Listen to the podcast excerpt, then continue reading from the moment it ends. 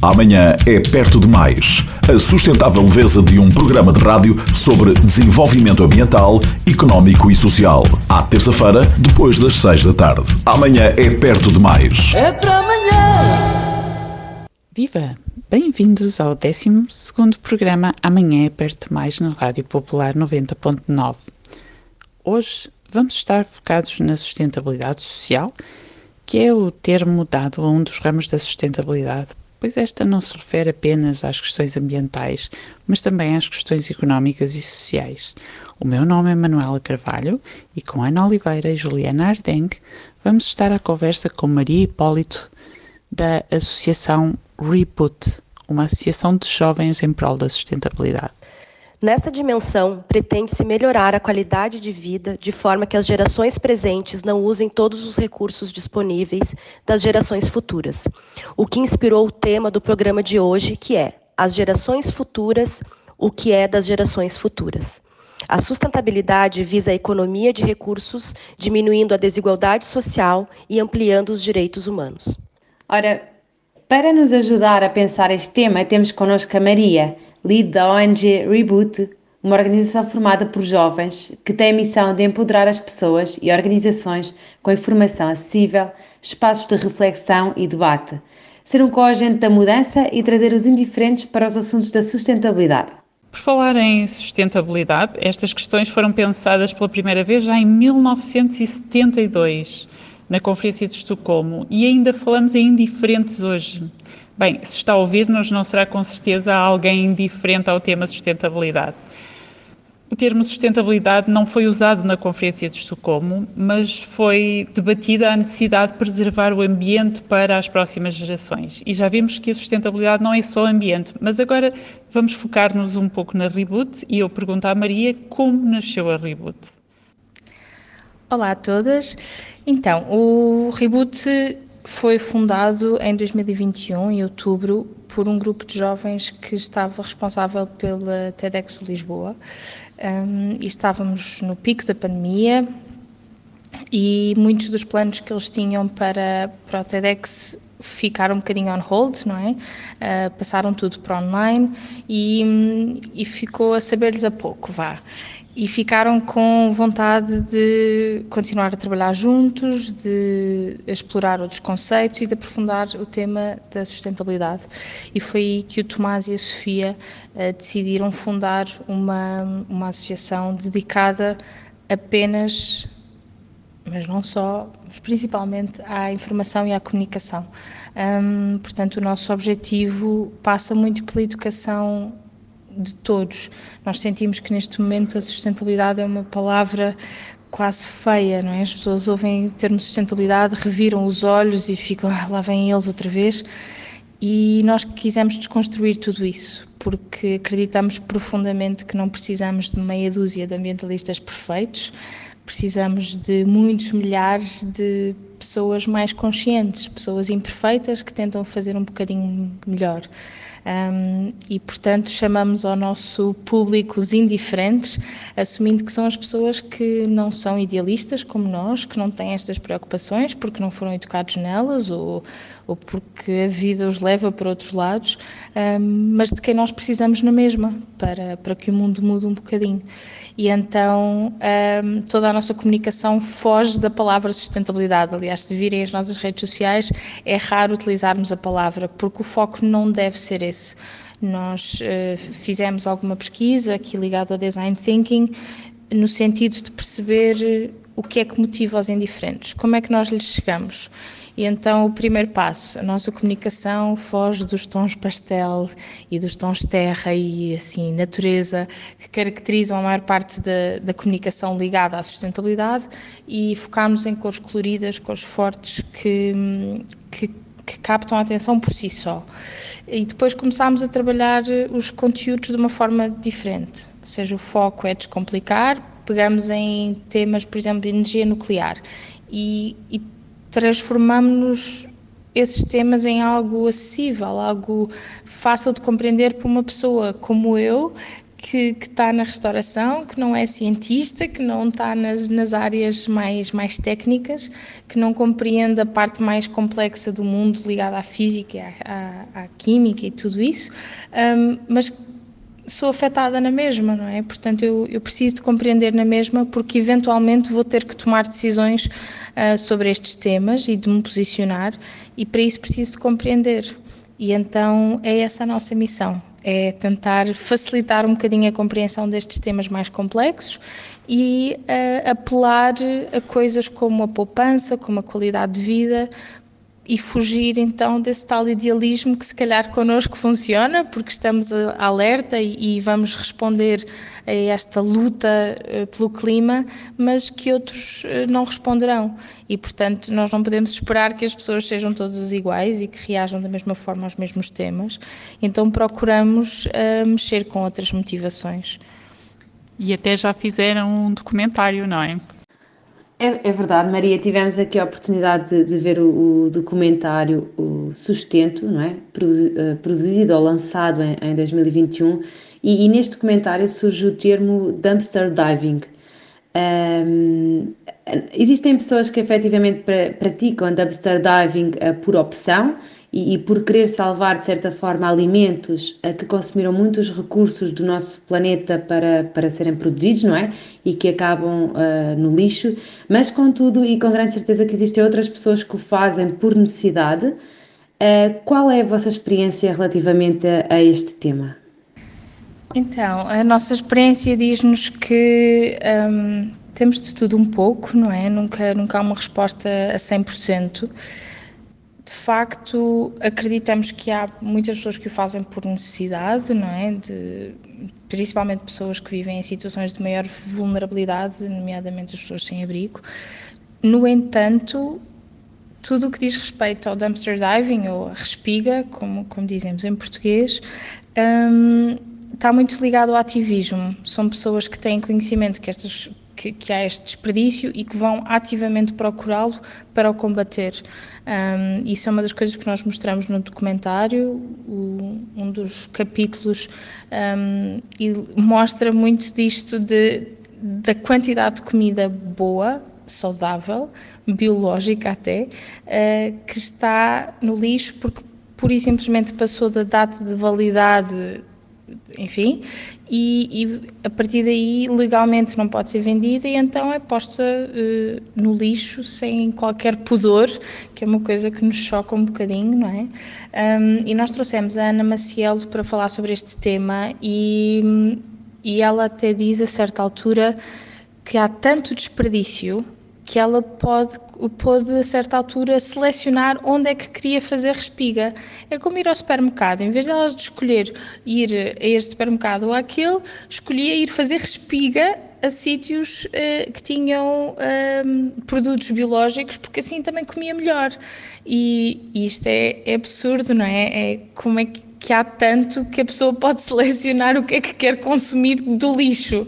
Um, pronto, e ela, ela fala muito da experiência de fazer a respiga e de trazer tantos alimentos para casa que tinha que começar a distribuir. Então havia pessoas do prédio dela que já iam aqueles dias, iam lá à casa e, e, e ela distribuía por toda a gente, uh, porque de facto ela sozinha não dava vazão ao que encontrava. Portanto, estamos a falar aqui de quantidades absurdas e de muita gente que tomou a decisão de fazer a respiga para combater esse desperdício que não, não conseguia combater de outra forma. Portanto, é, é, da nossa perspectiva, é uma coisa muito ligada ao ativismo. Maria, e quais são os projetos ou trabalhos de conscientização que são realizadas pela Reboot e quem pode participar desses projetos? Uh, o Reboot, para além desta comunicação que nós fazemos nas redes sociais e, e diariamente, não é? Procuramos ter ações mais, mais no terreno, nomeadamente alguns workshops, algumas talks. Um, nos últimos tempos tivemos a criar dinâmicas que nos permitissem estar mais perto do público e dar-lhes ferramentas mais objetivas de como é que podem fazer outras coisas ou fazer diferente. Uh, tivemos o ano passado, por exemplo, um workshop de cozinha zero desperdício, uh, na Escola de Hotelaria e Turismo de Lisboa, que foi maravilhoso porque tivemos pessoas. O meu avô veio, por exemplo, ele estava fascinado. Ele, a certa altura, viu, olhou para mim e disse: Ele usa tudo, ele não está a deitar nada fora. E, e estava toda a gente muito, muito responsiva porque eram pessoas que não estavam particularmente ligadas ao tema da sustentabilidade e, e portanto, temos uma variedade muito grande no nosso público, que é maravilhoso porque trazem-nos também perspectivas diferentes e, e deu-lhes ali umas ferramentas mais, mais concretas. Outra ação que fizemos já este ano foi levar o nosso documentário a Vila Flor e, mais uma vez, um público muito diversificado. Normalmente as nossas plateias são mais jovens e em Vila Flor encontramos um, um, uma audiência mais, mais velha, mas maravilhosa nas, nas intervenções, portanto, estavam a partilhar muitas coisas. A conversa foi muito diferente das conversas que temos aqui em Lisboa. Uh, muitas vezes falamos da parte legal, da parte burocrática, das instituições, é tudo sistémico, e ali foi muito. Olha, mas eu vou ao supermercado e diz lá a data de validade e então começámos a desconstruir estas coisas e estavam muito curiosos, mas como é, o que é que eu posso fazer? Como é que eu posso fazer compras de forma diferente para combater o desperdício? E foi ótimo ter estas conversas com pessoas que não querem saber da parte sistémica, mas que percebem que há um problema e que querem agir sobre ele diretamente. Um, Pronto, portanto, temos tido estas ações de consciencialização e algumas ações mais de pôr as mãos na massa. Uh, por exemplo, ano passado fizemos também um workshop de reparação de bicicletas nesta ótica de queremos mais mobilidade, queremos que as pessoas andem mais de bicicleta, transportes públicos e tudo isso, mas depois isso vai-lhes trazer novos desafios. As minhas bicicletas estragam-se, o que é que eu faço? Estou dependente da bicicleta para ir para o trabalho, como é que eu uh, ganho autonomia? Então, workshop de reparação de bicicletas para que as pessoas tenham uh, mais ferramentas do seu lado para poder tomar a decisão de andar de bicicleta. Portanto, sempre nesta ótica de trazer facilidade, de trazer uh, informação que seja prática e que seja aplicável na nossa vida como pessoas individuais e toda a gente pode participar. Portanto, em termos de público, toda a gente, toda a gente é bem-vinda.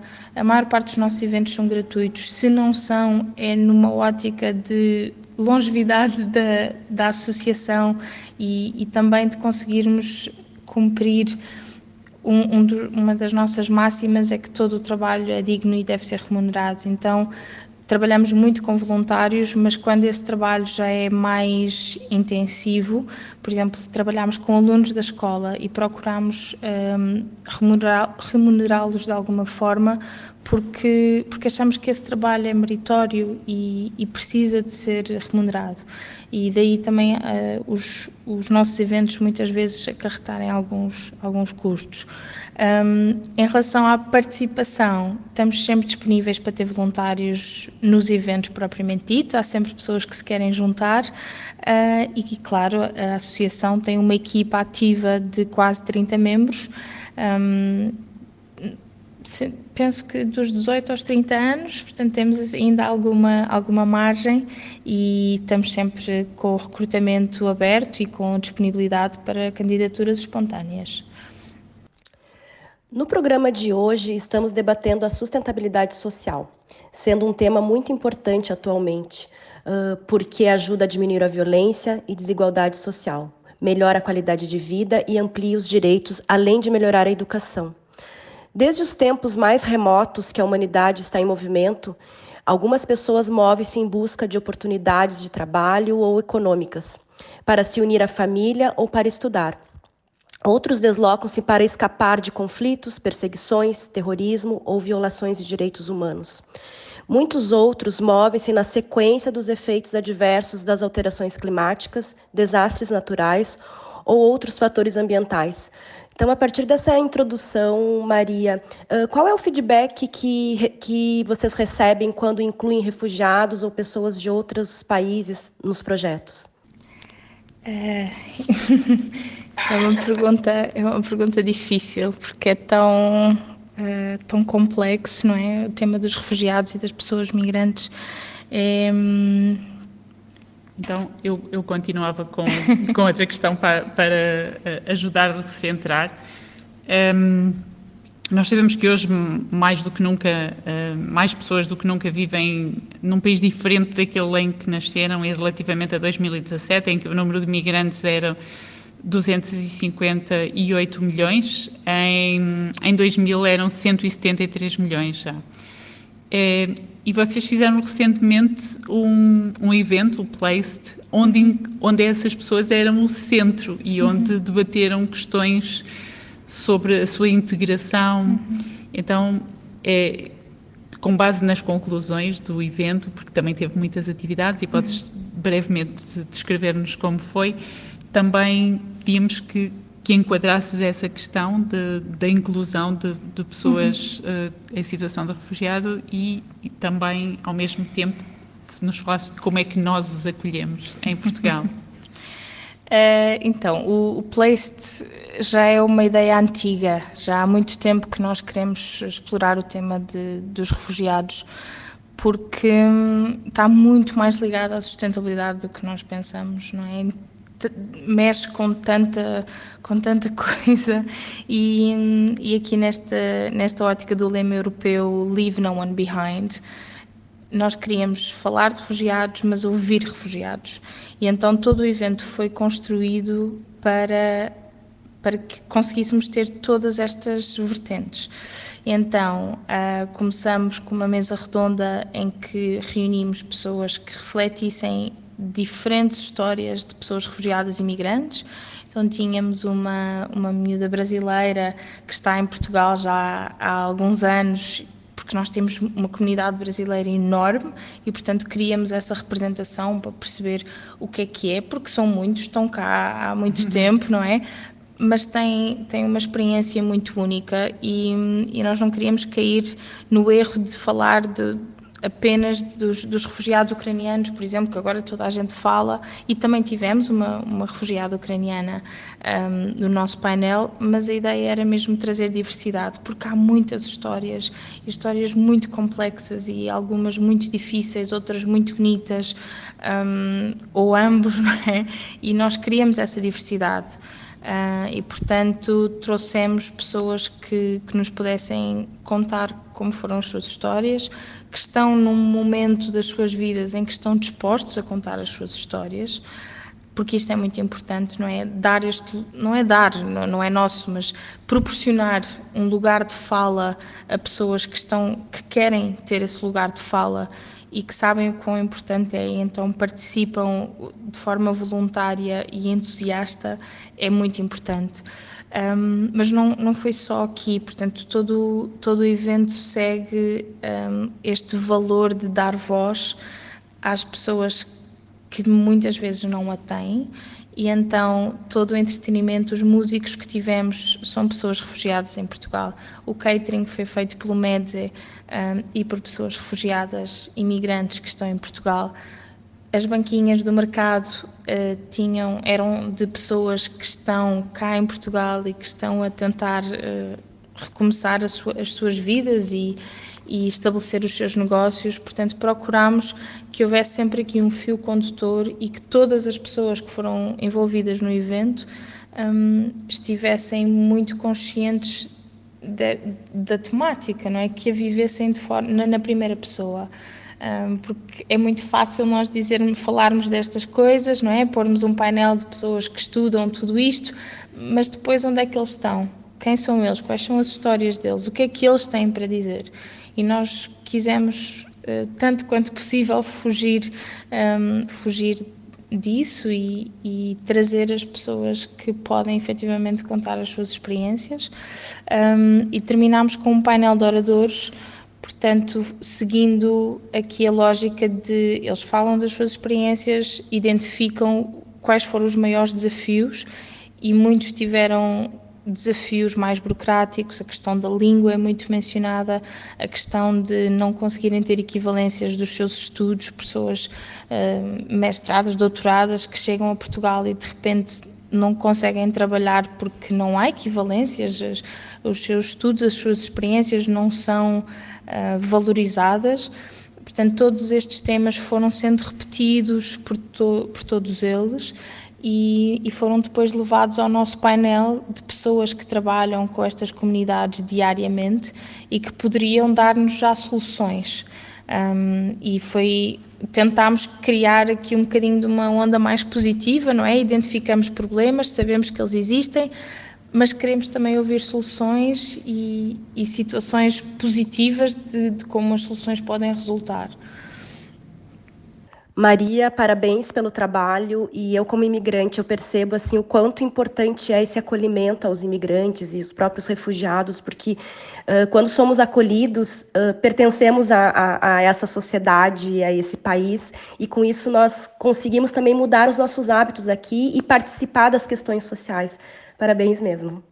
Queria só acrescentar que o nosso objetivo é, era mesmo um, fazer esse reconhecimento, porque a, eu tenho a sorte de trabalhar com muitas pessoas refugiadas e imigrantes uh, aqui na escola de, de hotelaria, porque tenho alunos nessas situações que me vão alertando para, para coisas que lhes acontecem, às vezes em tom de desabafo, outras vezes em tom de revolta, mas vou estando consciente. Mas a maior parte das pessoas não, não sabe o que é que se passa, não sabe o que é que é ser migrante. São notícias muito distantes porque não são as suas realidades. Então, este evento, sim, as, as pessoas refugiadas estavam na linha da frente, mas era mesmo focado para o público português, porque o público português precisa de aprender, precisa de saber o que é que é ser refugiado e precisa de saber onde é que estão as maiores falhas, porque nós temos poder. E eu, eu senti isso na, na primeira linha, quando estive a alunos a falar comigo, a contar-me histórias que, de sofrimento, pura e simplesmente por falta de empatia.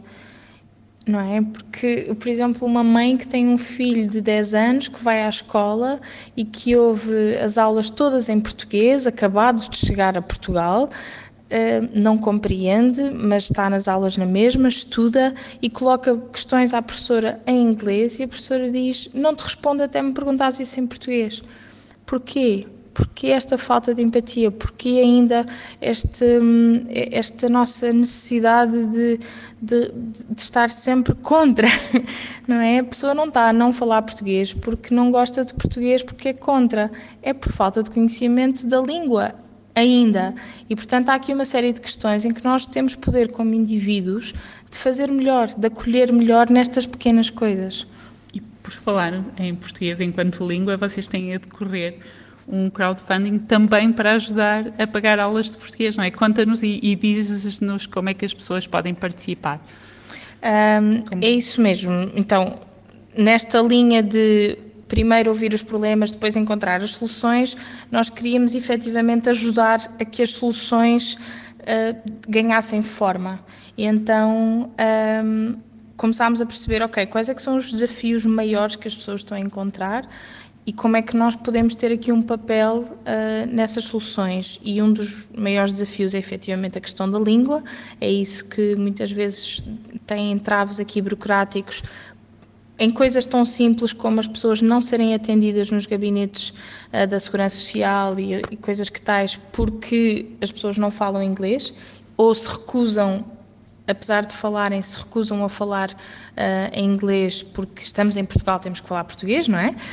Um, e, portanto, nestas, nestas pequenas coisas a língua torna-se um entrave, depois na procura de trabalho, um, depois na, na, na, em ter a cidadania. Portanto, há aqui vários níveis em que a falta do português se torna um grande problema. E, portanto, um, o Lisbon Project tem aulas de português nível A1 e nível A2 e nós estamos a tentar angariar uh, 2.720 euros para proporcionar uh, as, as aulas, pelo menos do nível A1 para 15 alunos, pagar ao professor, pagar os livros e pagar o certificado, porque depois isso ajuda a ter os documentos oficiais e, e estamos a angariar esse dinheiro pura e simplesmente para doar 100% ao Lisbon Project e temos um, um acordo uh, assinado em como esse dinheiro vai efetivamente ser usado nestas aulas de, de português. Um, e temos também um apoio ao Centro eh, Comunitário São Cirilo que tem um projeto chamado Um Cabaz para o Mundo que um, proporciona um cabaz alimentar e de produtos básicos a 30 famílias e o nosso objetivo são 600 euros para, para este centro para darmos um cabaz a 30 famílias numa semana. Claro que se conseguirmos angariar mais, então tentaremos chegar a um cabaz semanal durante um bocadinho mais tempo, um, mas toda a ajuda é bem-vinda porque é, é muito dinheiro, não é? Mas mas sabemos que é a única forma às vezes destas pessoas terem acesso, porque chegam sem nada, não é? E a prioridade é sempre alimentar os filhos e ter uma casa, uh, e portanto pagar aulas de português torna-se um bocadinho secundário, embora seja fulcral para, para o bem-estar e para a continuidade da vida aqui em Portugal.